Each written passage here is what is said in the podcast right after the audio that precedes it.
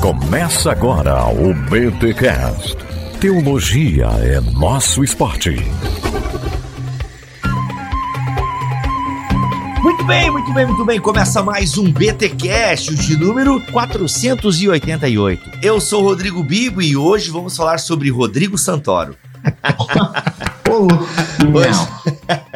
Ai, Ai, ai, ai. Desculpa, gente. Aqui ele fez o Xerxes em 300 Ai, e é o açoeiro da história de Esther. Foi mal. Santo Deus. E eu sou Alexandre Milhoranza e este é o livro onde Deus não é mencionado. Ah, Eu sou o Felipe Breder, da Escola do Discípulo, e Esther é muito melhor que Prince of Persia. olha aí. Cada, que- olha, o jogo eu não sei como é que é, mas o filme é ruizinho, cara. O príncipe. É bem ruim, o filme é muito ruim, o jogo é, muito- é bem melhor, É. mas Esther é ainda melhor. Olha aí, meus amigos, meus amigos, estamos aqui em mais um episódio da série Aliança. Nessa série aqui no BTcast, nós fazemos uma série de introduções aos livros da Bíblia e agora chegou a vez da rainha Esther, da Estherzinha, dessa mulher sensacional. E hoje, a gente, como vocês podem ver aqui no vídeo, estamos com a companhia dele, Felipe Breder, Fi, Felipe Breder, da Escola do Discípulo. Seja muito bem-vindo aqui ao BTcast, meu chegado. Tamo junto. Muito obrigado, tô muito feliz, uma honra participar aqui pela primeira vez, né?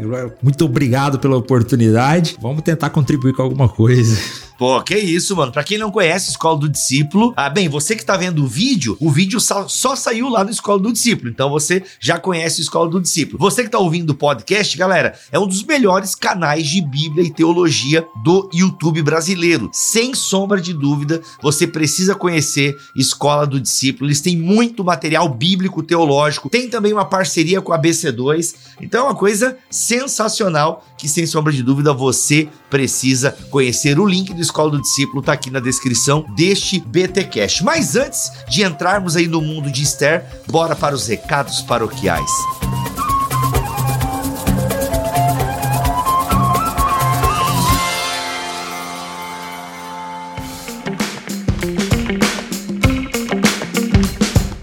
Recados paroquiais dessa semana, galera, o ano tá começando e eu quero fazer alguns lembretes muito importantes aqui. Atenção você, mantenedor desse ministério, saiba que você tem um grupo no Telegram onde toda semana tem sorteio de livro. Sim, ser mantenedor do Bibotalk é ter sorteio de livro toda semana, poder fazer algumas perguntas, interagir com a gente lá no grupo e também ter aquele quentinho no coração, sabendo que você apoia esse ministério que está há mais de quantos anos, gente? Meu Deus, 2011. Há mais de 12 anos na internet produzindo conteúdo de qualidade, fazendo as pessoas pensarem fora da caixa, as pessoas terem esse gostinho pela teologia. Então, igrejas foram transformadas, muitas vidas. Então, ser mantenedor do Bibotalk principalmente é ter essa sensação. Eu ajudo um ministério que faz a diferença para a igreja. Então você tem sorteio de livros, você tem BTcast especial, inclusive em fevereiro sai BTcast novo para os mantenedores, que é o BTcast M, e você pode ser o nosso mantenedor a partir de 25 reais. Sim, você pode nos ajudar a partir de 25 reais. Quer ser mantenedor? Manda um e-mail, contato arroba bibotalk.com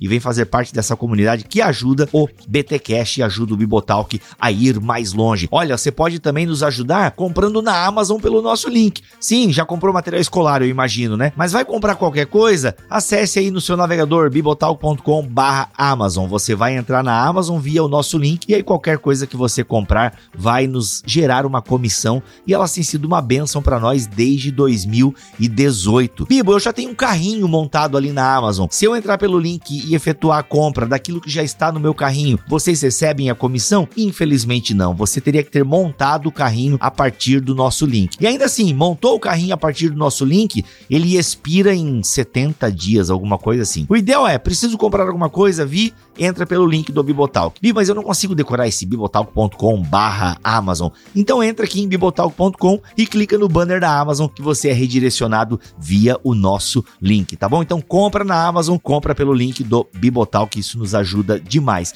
E é claro, você gosta já dos podcasts, você tem aprendido teologia com a gente, mas quer algo mais organizado por temas, com aulas ao vivo toda semana, um grupo no Telegram também onde os alunos se ajudam, onde também tem sorteio de livros, vem para a EBT. Apenas R$ 49,90 mensais enquanto eu gravo esse recado paroquial e você agora é uma assinatura, você paga por mês, pode entrar a hora que quiser, pode sair a hora que quiser também. E a gente tem aí muitos módulos legais, organizados, temas teológicos, lives com especialistas. A EBT só está crescendo e você pode crescer junto com a gente fazendo parte da Escola Bibotalk de Teologia. Sim, a partir de R$ 49,90 você pode ser nosso aluno e, gente, vale a pena demais. A galera que está entrando está pirando com o conteúdo, com a nossa plataforma, enfim, com o nosso atendimento, com o conteúdo. Ah, enfim, gente, ó, experimenta o mês aí, experimenta o mês. Eu tenho certeza que você vai continuar, vai até cancelar a Netflix para ter aí a sua Biboflix. Vem ser aluno da Escola Bibotalk de Teologia, aprenda teologia com quem você gosta, com quem você já ouve, com quem você já está acostumado, sabe o jeito, curte. Então vem aprender teologia com a gente, tá bom? A EBT espera vocês. Simbora para esse episódio que tá bíblico, bacana, tá show de bola. Eu tava com saudade da série Aliança, hein? Olha só que bom que ela aparece aí para nós novamente.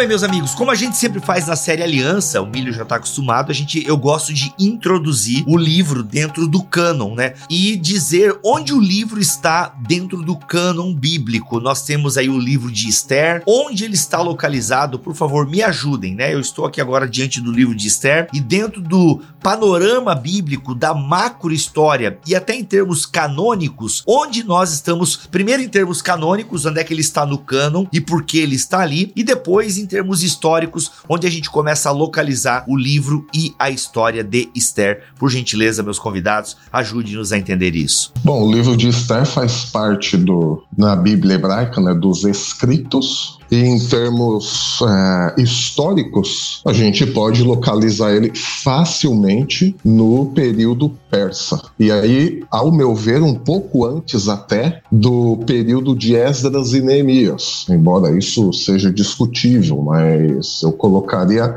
o livro de Esther um pouco antes do período de Esdras e Neemias, então quer dizer, enquanto Esdras e Neemias ainda retornariam para Jerusalém no período persa, lá na Pérsia estava acontecendo toda essa treta que o livro de Esther relata. Ah, o Nabi, no nosso conhecido cânon cristão, né, tá ali nos livros históricos, eu sempre, eu até achei interessante o Miguel Aranza colocar o livro de Esther antes de Esther e Neemias, porque eu sempre aprendi que a história aconteceu depois de, de Neemias e Esdras, justamente que eles já tinham, o, decreto de Ciro já tinha saído, eles já tinham retornado ali para Jerusalém, e Esther e Mardoqueu seria um remanescente que ainda vivia na Pérsia.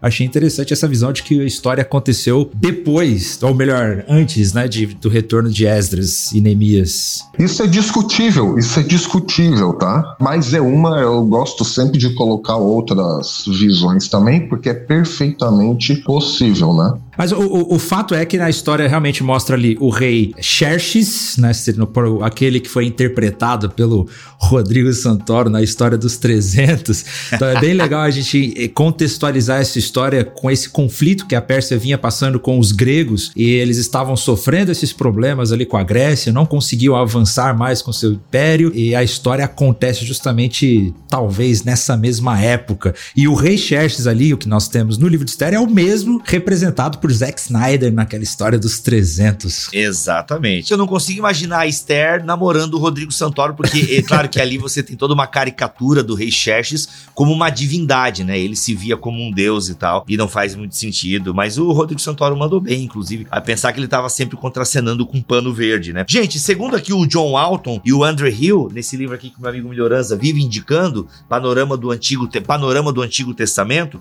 da editora Vida, ele coloca Xerxes primeiro que é identificado como Assuero, de 486 a 465 a.C., aproximadamente. Aí eu não sei em que pé que isso fica Esdras e Neemias, né? Isso, se, aí se eu não me engano, Esdras e Neemias uh, vem um pouquinho depois. Exatamente.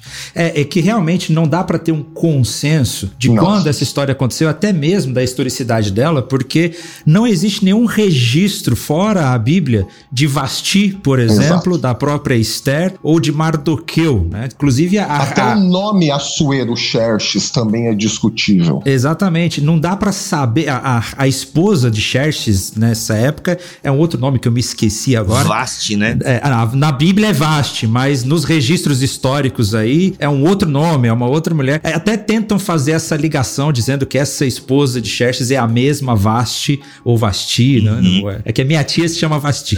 Vasti. Em termos históricos, é realmente a gente não consegue localizar, assim. A gente. Essa associação, né, da rainha Vasti com o verdadeiro nome lá da, da rainha é.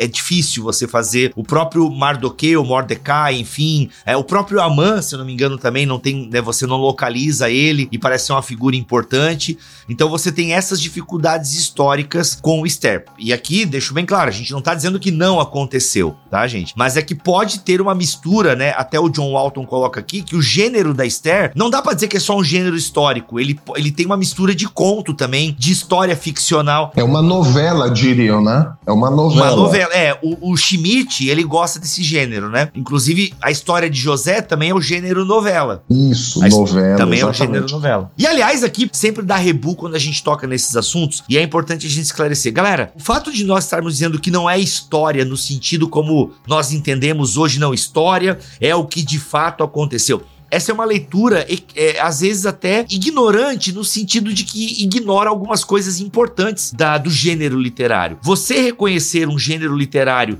como a ficção histórica, como novela, como parábola, como analogia, isso não diminui a inspiração e a inerrância do texto, gente. A gente precisa ter maturidade para lidar com esses gêneros antigos, né? A gente tem um episódio muito bom aqui em bibotalk.com que é sobre Deus mandou matar né? Que a gente fala sobre o genocídio em Josué. Tá Exato. eu e o Igor só nesse episódio. E, cara, ali é sensacional, porque se nós não lermos o livro de Josué entendendo as hipérboles históricas do judeu, a gente vai ter sérios problemas. Se a gente for ler Josué com essa mentalidade positivista, não, história é aquilo que é fato, é aquilo que aconteceu. Se não é como está registrado, então é mentira. Aí a gente vai ter um- sérios problemas, tá? É, o, o próprio John Walton fala que eu- os autores desses livros eles não tinham a intenção de registrar, de reconstruir os acontecimentos históricos. Exato. Mas eles contavam a história com uma intenção, muitas vezes intenção teológica. Não sei se a intenção do autor era teológica, porque nós vamos ver essa questão de É. Deus nem aparecer, mas nós cremos sim que Deus está por trás de tudo isso. Mas é interessante dizer que parece que o autor ele tem conhecimentos históricos muito grandes da corte, de como funcionava a Pérsia, dos acontecimentos ali do, né, de acesso aos documentos persas, mas talvez ele não tivesse interessado em reconstruir os fatos históricos e não dá pra ter certeza se essa história aconteceu exatamente como tá escrita ali.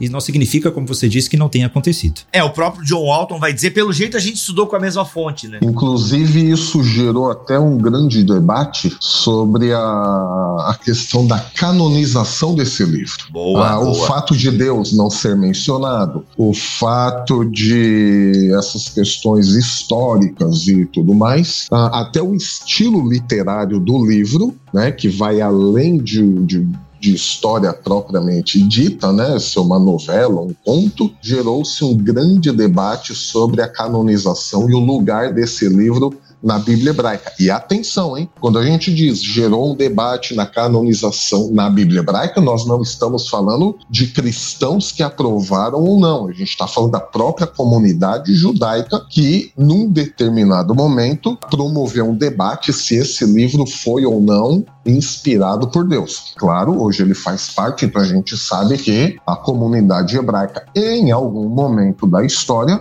sim, identificou um- a inspiração divina desse livro. A gente vê que Martinho Lutero até também teve problemas com esse livro, né? Igual ele teve com a carta de Tiago lá. Esse livro também ele não gostava, não curtiu muito falar muito de- do livro de Esther, não, porque Deus não aparecia nele. Né? Mas. E, e alguns. Olha, Cantares, Cantares eu até entendo a dificuldade. Agora, Esther é uma É história linda, bonita. e Agora, Cantares, vemos- realmente eu quero e- estudar. Eu quero estudar ainda a canonização de Cantares. E mas dá bem. ver Deus agindo na história de Esther ali de uma forma incrível. Exato. Mas muitos dizem que esse livro acabou entrando pro cânon por ser uma justificativa para a festa de Purim. Exato. Que a gente vai mencionar depois, com a festa que é uma festa que é celebrada pelos judeus todos os anos e não é uma das festas bíblicas mencionadas lá em Êxodo, por exemplo, que Deus tinha ordenado. Qual a origem dessa festa? A origem está justamente no livro de Esther, por isso esse livro foi considerado como canônico, uma justificativa para que ele entrasse no cânon.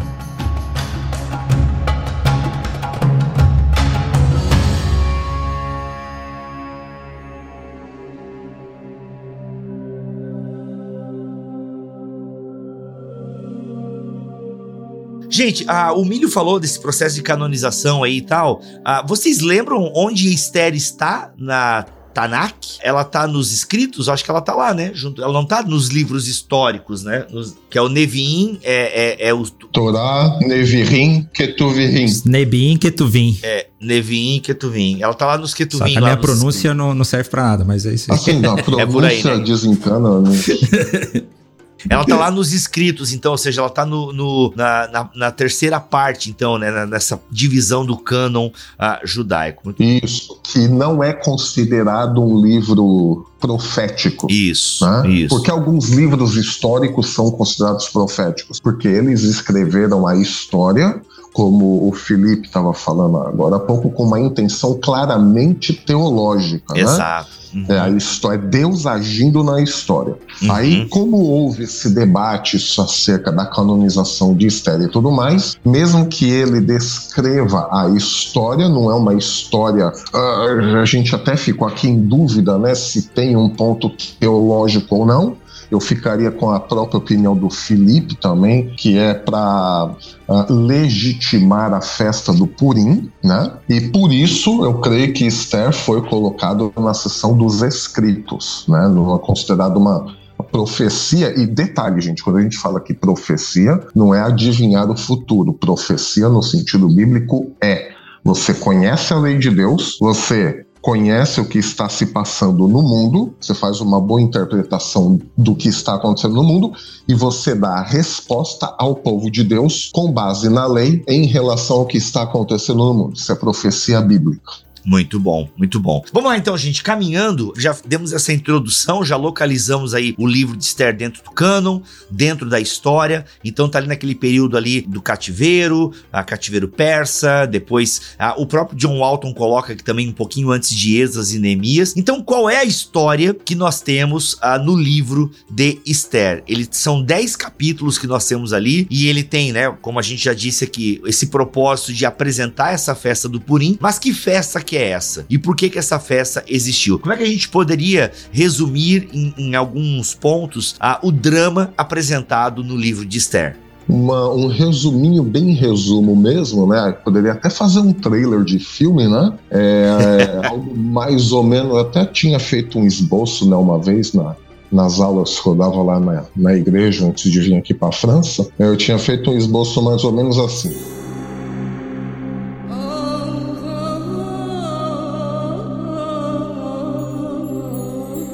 Esse livro retrata a história de uma jovem estrangeira órfã que se casa com o rei. Este rei é vítima da manipulação de todos e é sempre contrariado por sua rainha.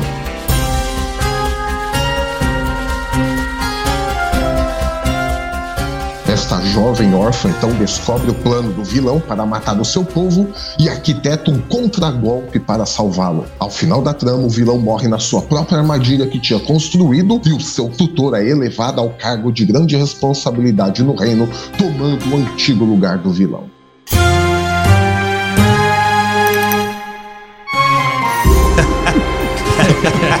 Ai, sensacional, sensacional. Felipe, os seus pitacos agora comentando este teaser trailer de Alexandre Melhorança. Muito bom. Essa é a história, ele resumiu muito bem a história. É a história de um livramento do povo judeu de uma eminente destruição. E por isso esse livro ele é considerado pelos próprios judeus e para nós cristãos também, cristãos também, uma mensagem de que Deus está na história, mesmo que em silêncio, mesmo que não se manifestando ou falando, Deus está conspirando, né, por trás da história, conduzindo todas as coincidências, entre aspas, que nós vemos que não são coincidências, mas esse livro foi utilizado por muitos judeus como um livro de esperança, parecido com Daniel. Nós vemos que é bem diferente de Daniel. Enquanto Daniel, nós temos lá uh, Daniel e seus amigos que não se, não se deixam influenciar pelos costumes da Babilônia. Esther é até um pouco diferente. Ela se casa com um rei pagão, nós temos tudo isso ter acontecido, né? Mas é um livro que, inclusive, eu vi uma fonte, agora não tô. É, não é legal a gente falar coisa sem citar fonte,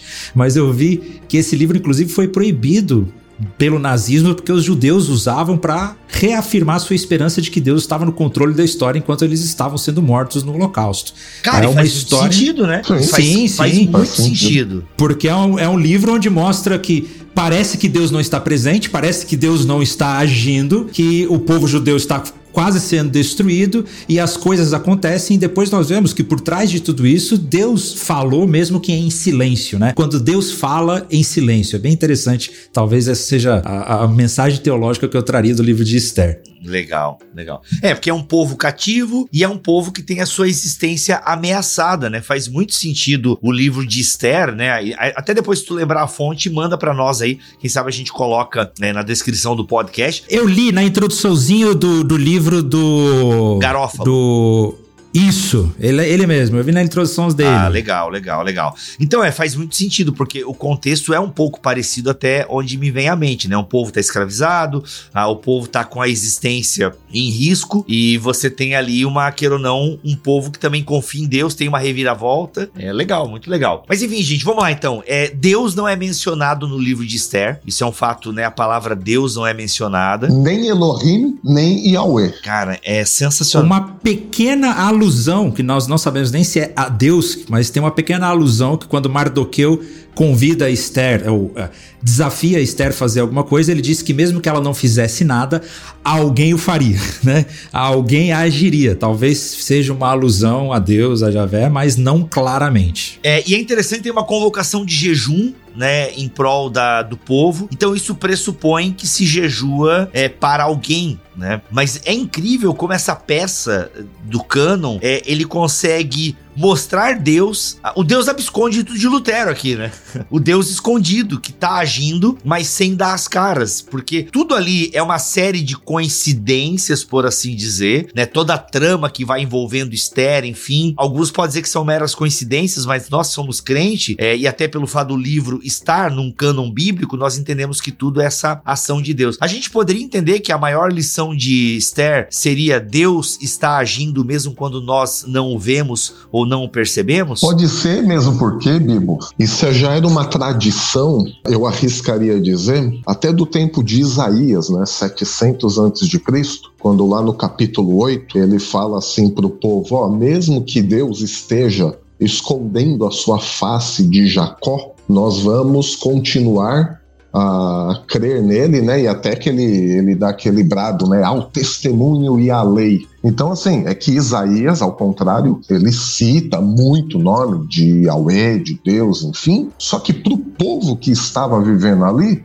a descrença era tanta que o próprio Isaías chegou uma hora que falou: ó, Deus escondeu a sua face. Então, essa questão do Deus que se revela, o Deus que se esconde, já era uma tradição profética bem antes, até mesmo antes da, da Assíria vir tomar Israel e, e a Síria e todo mundo ali, né? Não conseguiu pegar Judá. Então já havia essa tradição do Deus que se esconde o Deus que se revela. Só que ali em Esther, ao contrário de Isaías, que cita isso nominalmente, né? Eles não vão fazer menção nenhuma, exceto esse alguém fará e o jejum. Vamos convocar o jejum. Aí, claro, você vai convocar o jejum para quê? Eu ia falar, você quer alguma coisa em troca, mas existe, né? não entrando nas questões de teologia da prosperidade, para que, que é o jejum, não é o objetivo aqui, mas o fato é que isso, o, o jejum ali tinha um objetivo, né?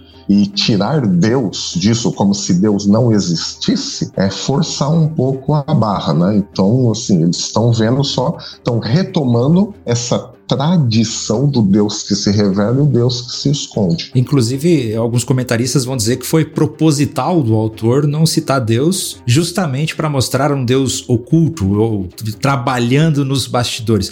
Mas eu gosto muito do livro de Esther porque ele é um livro que traz esperança e ele é muito diferente de Daniel. Porque Daniel, nós vemos lá que Daniel ele era muito ele era muito crente, né? Nós não vemos pecado sendo mencionado na vida de Daniel. Ele tá ali, ele não se, não se prostra diante a está, ele não se prostra diante de falsos deuses, ele não deixa de orar. Os amigos de Daniel não se prostram diante da estátua de Nabucodonosor. Então, poxa, esses caras eles eram fiéis mesmos. Mas na história de Esther é diferente, porque Esther nós não vemos nenhuma lei judaica sendo mencionada, nenhuma lei de Deus sendo mencionada. Nós vemos ela se deitando e indo dormir com um rei pagão. Nós vemos que ela comia. Abre é, parênteses aí.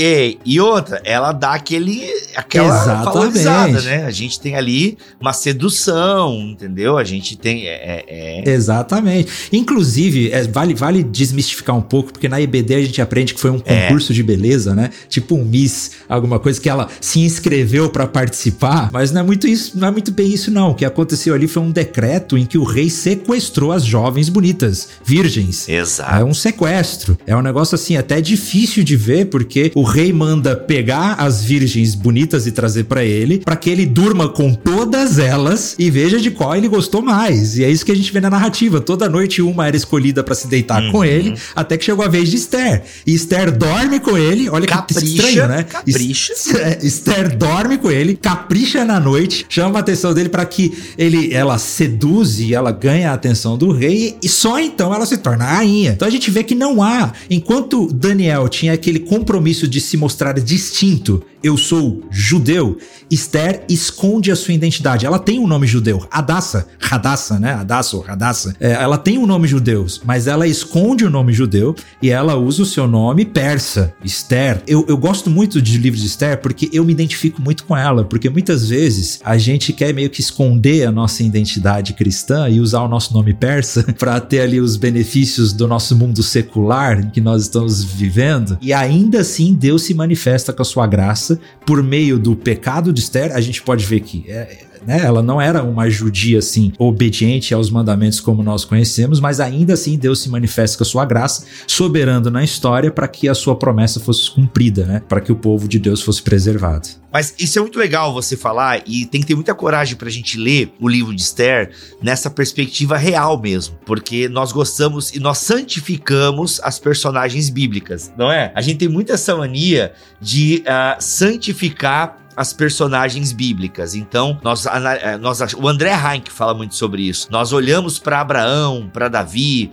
para Jacó e a gente santifica demais eles. A gente acha que eles são inclusive judeus, como a gente acha que os judeus são hoje. Aliás, até o judeu moderno, ele é meio que santificado, né? A gente acha que todo judeu tá lá cantando é, músicas judaicas e o André Reich inclusive teve em Israel recentemente e você tem uh, que tudo que você mais tem é judeus que são secularizados e tal, que não são judeus religiosos como nós imaginamos, aquele povo de Deus e por aí vai. E Esther é muito isso, né? Você você não, você não tem ali uma preocupação. Aliás, o lugar da lei ali, agora eu nem lembro assim, mas não é uma coisa que parece ocupar um lugar importante, né? A lei de Deus. Me ajudem aí, pessoal. Não, de forma nenhuma. Tanto é que ela se submete ao ela se submete à dieta dos, do, dos persas ali. Então, a comida, que era algo muito importante para o judeu, pra Esther, ela não tá nem aí. Caraca, olha só, cara, que doideira. E o, uma outra coisa interessantíssima, fazendo até o, o contraponto que o Felipe fez com o livro de Daniel. Enquanto em Daniel a gente tem uh, anjos, arcanjos, os caras entram no fogo, saem do fogo, o quarto homem na fornalha, sonhos e tudo mais. Em Esther, nós não temos absolutamente nada de miraculoso e sobrenatural acontecendo. Então, e nós estamos falando do mesmo período. Tudo bem, né? Que Daniel começa no período babilônico e ele termina no período Também, isso também deve ser considerado, porque tem várias mudanças ali entre a Babilônia e a Pérsia, né? Mas se não, enquanto em Daniel nós temos ele é recheado de elementos miraculosos, até por causa do estilo da literatura, isso também tem que ser considerado, né? A literatura apocalíptica com as suas imagens. Em Esther, os milagres que acontecem eles acontecem na vida cotidiana de uma moça e de um cara que descobriu por acaso, entre aspas, né? É aí que tá a grande ironia também do livro e, do, e do, da inversão de destino, né? Que a, a história propõe. Então, neste período persa, se a gente pega a literatura bíblica no, no, no seu todo, nós vemos que Deus ele vai agir de forma miraculosa e sobrenatural, extraordinária, aquela coisa hollywoodiana, mas ele também vai agir no cotidiano das pessoas comuns que estão ali na história e que não têm assim a mínima intenção de serem grandes heróis, não estava nem pensando nisso, estava pensando em livrar o povo, mas assim, no dia a dia ali deles. Então Deus também age desta forma, né? Então a nossa vida cotidiana, aí eu tenho que me segurar para não começar a pregar, a nossa vida cotidiana também é um milagre. Aleluia, pelo amor de Deus. Não, fica à vontade. É, é, essa é a mensagem que mais me emociona no livro de Esther, de ver esse Deus que fala em silêncio, que conduz a história. Eu acho muito legal, é, é, é incrível, porque você vê que o autor de Esther, ele foi intencionalmente irônico. Tem tanta Exato. ironia no livro. O, o, logo no primeiro capítulo, nós vemos um rei esbanjando o seu poder, a sua autoridade, por 180 dias de festa. Imagina, 180 dias de festa. Ele esbanja toda a sua riqueza, o seu poder mas ele não tem poder sobre a sua própria esposa, porque ele convoca a, a rainha Vaste e ela se nega, ela não, não vai ser usada como objeto, né, para ser mostrada para todo mundo ali. E, e, ele não tem poder sobre a própria esposa e emite um decreto no em todo o reino para que todos os maridos mandem em suas esposas, sendo que nem ele manda na esposa dele. É muito irônico. Ai, que maravilhoso, que maravilhoso. É irônico. Aí você vê Amã construindo uma forca ou uma estaca, né, para matar Mardoqueu e ele mesmo é morto nessa estaca. Então, parece que o autor de Esther, ele escreve uma história dizendo assim, olha, quando você crê que Deus está no domínio da história, você pode dar risada dos poderosos. É, você pode rir de toda essa situação porque Deus, ele tá, é soberano sobre tudo. E em certa medida, isso complementa também o livro de Daniel no mesmo período histórico persa ali, por quê? Porque em Daniel, você, o, o, os poderosos fazem seus planos e tudo mais, só que é Deus que está no controle da história. Em Esther, eles mostram isso de uma outra maneira, com uma certa dose de humor e ironia, como você bem destacou, dizendo: gente, os poderosos desse mundo é, é só marketing. Os caras não mandam nada, não mandam nem na mulher. Exatamente. É. Não que deva. Atenção, não manda atenção, exatamente, deixa eu fazer é. a correção aqui. Não é que deve mandar na mulher. Boa. Não é isso. A questão é que naquela época mostrava-se que o rei deveria mandar em todo mundo. E esperava-se isso do rei. E, ao contrário do que todos podiam imaginar, o cara que mandava em todos os reinos, ele não conseguia ter autoridade dentro da sua própria casa, mas de acordo com os padrões daquela época que se esperava de um rei. Então essa é a ironia. Senão vão dizer, ah, não, é o machismo e não, e não tem a Bíblia. Não, eh, essa história está além Exatamente. das discussões de gênero de hoje. Sim. Então a questão é é, é, o marketing de um cara, como o Felipe disse, que se mostra grandioso, mas a, a, a esposa dele o contradiz toda hora. Ele faz um decreto Pra, tipo, ó, mandem vocês aí nas suas esposas, só que ele mesmo. É, ele não governa nem a si mesmo, né? Nós vemos que ele gostava bastante de um, de um, de um banquete. Isso, nem a si mesmo. Ou seja, é uma história onde mulheres desempenham, desempenham papel bem, papéis importantes, né? De, até de manipulação. Acho que é um termo que dá pra gente utilizar Exato. aqui, né? Há uma manipulação. Ô, gente, me refresca a memória aqui. Esther, ela é colocada nesse plano que o, na verdade, o, é Mardoqueu ou Mordecai, eu nunca lembro direito. Mordecai, acho... Mardoqueu, vai depender aí da sua tra ah, tradução. Da tradução. Da tradução. É, exato. Ela é meio que colocada no, no rolê pelo tio, né? O tio dá uma dá uma pressão nela, assim, porque Esther, de última análise, ela tá lá na corte, agora tô aqui, tô de boa, me deixa aqui, né? Que hoje eu tô de bobeira. É interessante que a gente vê que essa história não é tão simples como a gente imagina, né? Porque quando a gente olha pra vida de Esther, a gente pode sentir é, pena dela, porque ela foi sequestrada, mas parece que as mulheres vão. Aí a gente é, sente certo orgulho dela ali também, mas a gente também vê que ela é pecadora. Tem, é um misto de coisas acontecendo na vida. Mas Exato. realmente, Esther ela foi levada ao rei, com permissão ali do seu tio, do seu é, tio, né? No, era pai, não. O pai da, da Esther era tio do Mardoqueu, alguma coisa assim. Que já, a Esther era órfã. Não, é um parentesco. Um parentesco, isso. exatamente. E ela é, é levada então para o harém do rei, mas a gente vê que o Mardoqueu, ou Mordecai, né? O Mardoqueu, ele tinha meio, ele tinha acesso à corte ali, ele tinha acesso aos portões do rei, ao harém, ele era uma pessoa influente e que ele vai, de certa forma, meio que se aproveitar dessa situação, não se aproveitar, mas ele vai entender, melhor, não se aproveitar, mas ele vai entender que isso foi de Deus, né? Que Deus está agindo nesse negócio.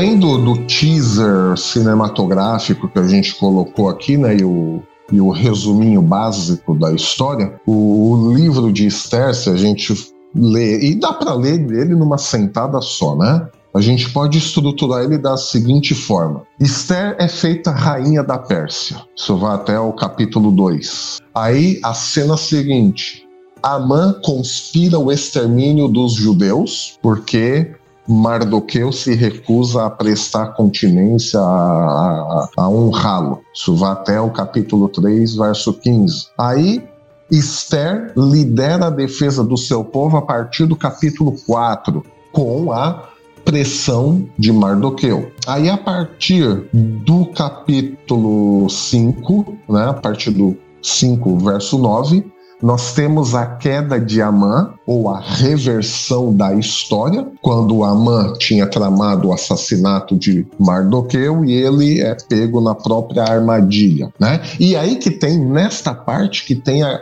a grande ironia e o grande, a, a grande inversão da história, né? Porque se nós lermos o capítulo 6 e o verso 1, e eu acho isso genial, e é aí que a gente começa uh, um dos pontos altos que a gente vê realmente a mão de Deus agindo no cotidiano, é quando nós lemos ali em Esther 6, versículo 1, e o autor diz assim: Naquela noite o rei não conseguiu dormir. Por isso ordenou que trouxessem o livro das crônicas do seu reinado e que o lessem para ele. E foi lido o registro de que Mardoqueu tinha denunciado Bigtan e Teres, dois dos oficiais do rei que guardavam a entrada do palácio, que haviam conspirado para assassinar o rei Xerxes. E aí se a gente volta no capítulo 2, verso 22, a gente vai ler do que se trata, né?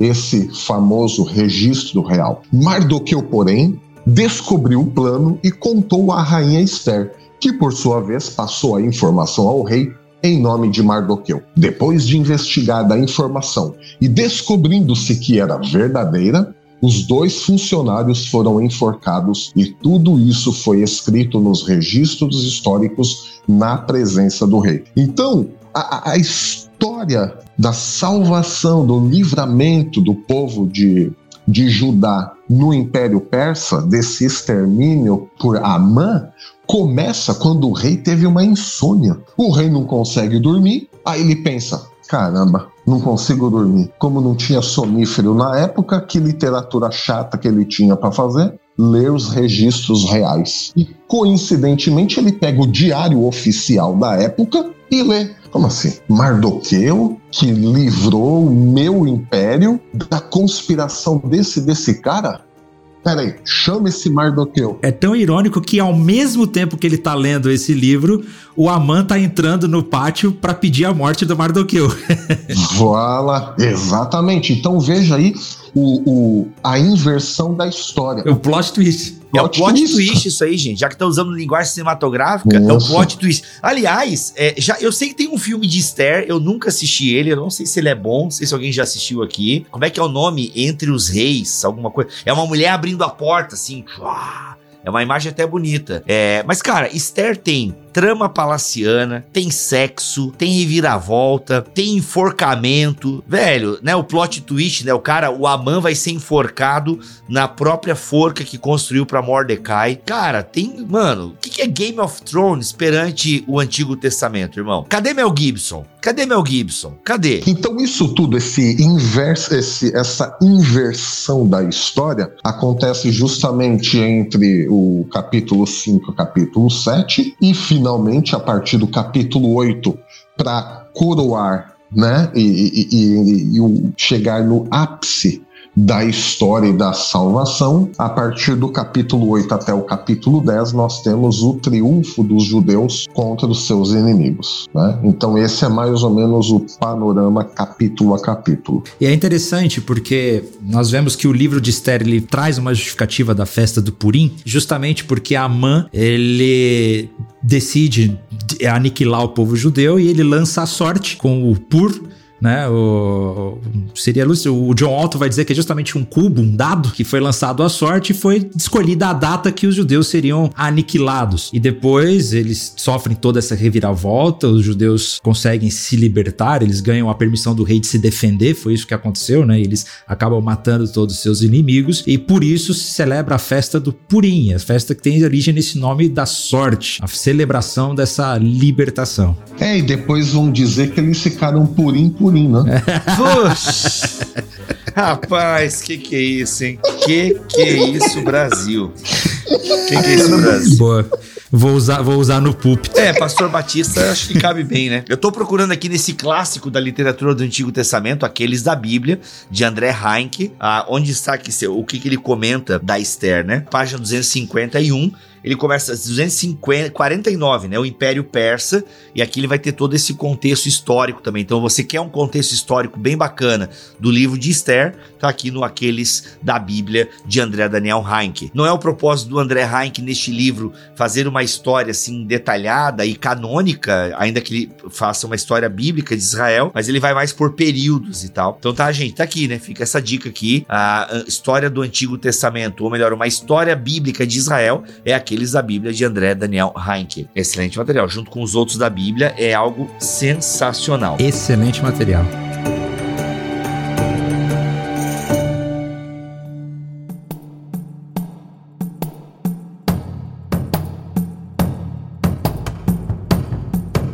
E nós vemos também no livro de Esther uma ligeira mudança de paradigma teológico, né? Por que eu digo isso? Porque em Daniel uh, existe um apelo às nações, isso no período persa, antes do período persa, antes do período babilônico, até durante o período assírio. A gente vê também Isaías com apelo às nações. Durante o período babilônico, nós vemos com Jeremias um apelo às nações. Né?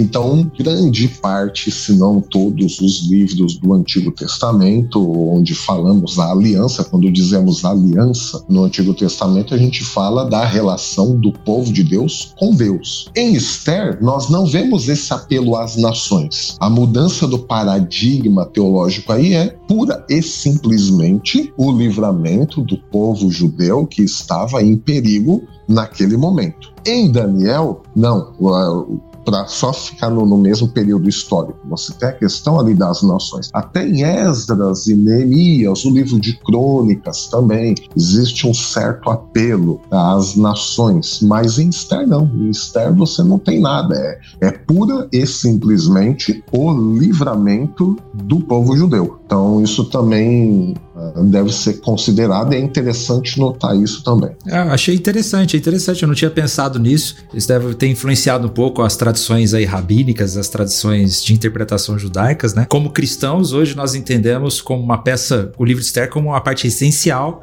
de Deus cuidando e conduzindo o seu povo para que o Messias viesse, para que se, se, os judeus fossem aniquilados, Jesus não viria. Então Deus preserva o seu povo justamente para a vinda do Messias. Então nós vemos Esther como parte dessa grande história de Deus. Sensacional. Cara, e é interessante, até pegando um pouquinho carona no que o Milho acabou de falar, que uh, o livro de Esther, ele tem, nós, a gente sabe que Deus tá ali e isso é a conexão com o resto da grande história. Mas em última análise, ele é um livro que parece que não tem muita referência a outros livros, né? Outros livros não referenciam Esther. Eu tô falando alguma besteira? Me ajudem aqui, galera. Ele parece um livro meio desconectado do canon mesmo, assim, tipo. Parece. Parece. Tem, tem algumas conexões. Nós vemos, por exemplo, a genealogia de Mardoqueu ali, que coloca ele né, na descendência ali do rei Saul, por exemplo. Ah, é, tem. Ele tem a, a, sua árvore genealógica, então conecta com a história de Abraão, com a história, com a história do passado, tá conectado. Nós vemos que os judeus ali estão conectados, mas a história em si realmente parece um pouco desconectada daquela grande história que nós conhecemos, né? Sim. É interessante sim. que o fato de Deus não aparecer na, no livro de Esther é, é um fato, é um fato que, que é interessante porque na Bíblia grega, na tradução em grega, Septuaginta, na tradução em grega tem cerca de 100 versículos a mais no livro de Esther. Foram acrescentados aí posteriormente, talvez para colocar Deus no meio, né? Vamos conectar esse livro aqui, Caraca. porque o fato de não ter Deus na história parece meio estranho. Uhum, uhum. E se eu não me engano, o livro de Esther também não é citado no Novo Testamento, nem citação, nem alusão. É, Exatamente. é muito louco assim. Ele, é, claro que essa questão da genealogia é muito importante né? A gente sabe, quem é ouvinte do Bibotal, que sempre vai ouvir o Milho falar da importância de genealogia, de crônicas e tal, que é aquela, aquele bando de nome. Mas se tem genealogia, é uma conexão com a história, né? Porque você tem o quê? O chamado de Abraão, que fala de um povo que vai abençoar, né? Todas, que a partir desse povo,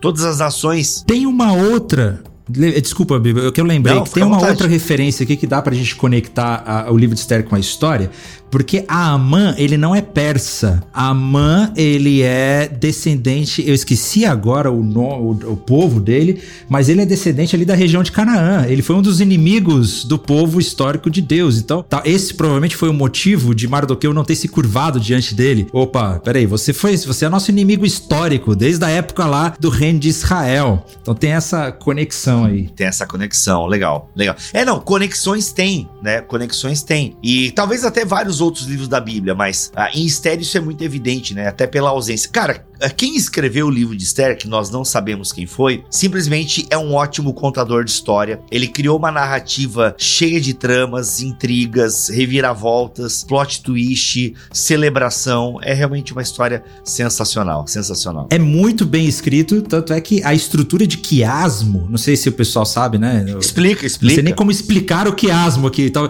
o, o, o Miguel pode explicar melhor aí como explicar, porque começa com um banquete, termina com um banquete. Tem, uh, você vê uma, o, o, central ali é, é, é, o central é Mardoqueu sendo honrado no cavalo do rei. É a formação literária em espelho, né?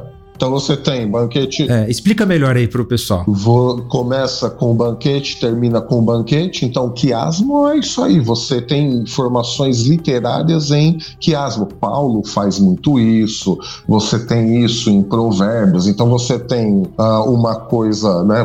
Pegando o exemplo aí do banquete, né? E ao meio da história você tem os contrapontos que formam um espelho, né? É, é bem interessante, porque começa com banquete, termina com banquete. Nós temos a ascensão de Amã e a ascensão de Mardoqueu. Ah, Nós temos o, é, é, o, banquete de Estéreo, o banquete, e, e, vai chegando até no centro, ponto central, que é Mardoqueu sendo honrado no cavalo do rei, com a capa do rei, aquela história toda que é bem interessante. Muito bom. E aí, você, querido ouvinte, você, querido web espectador aí da Escola do Discípulo, quais são as suas impressões, quais são os seus comentários sobre o livro de Esther? O que, que você aprende com esse livro? O que, que nós deixamos de fora aqui desse episódio. Comenta aí, nos ajude a entender e aprofundar um pouco mais essa linda história onde Deus está presente, mesmo que não aparente. Olha aí, olha aí. É, Felipe, obrigado pela tua presença aqui neste BTcast. Muito obrigado por levar também o BTcast aí é, para o canal do Escola do Discípulo. Eu que agradeço, uma honra, uma honra aí.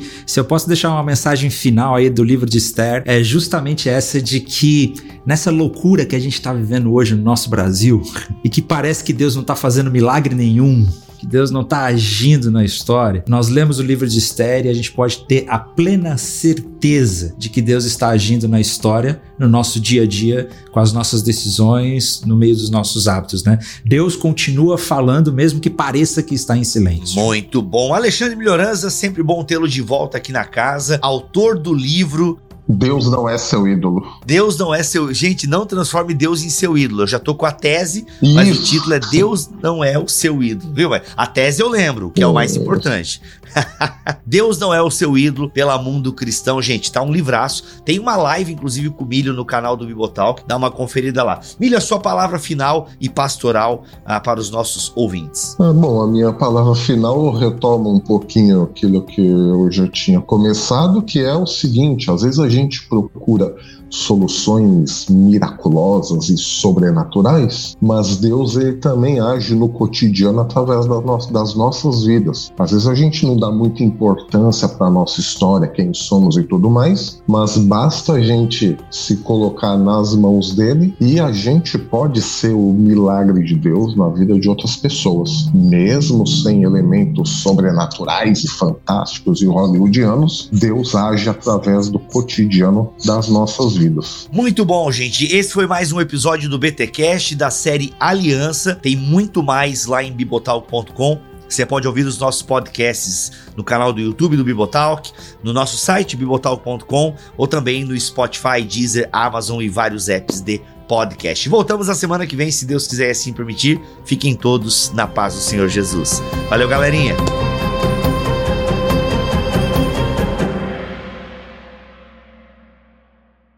Este podcast foi editado por Tuller Bibotalk Produções.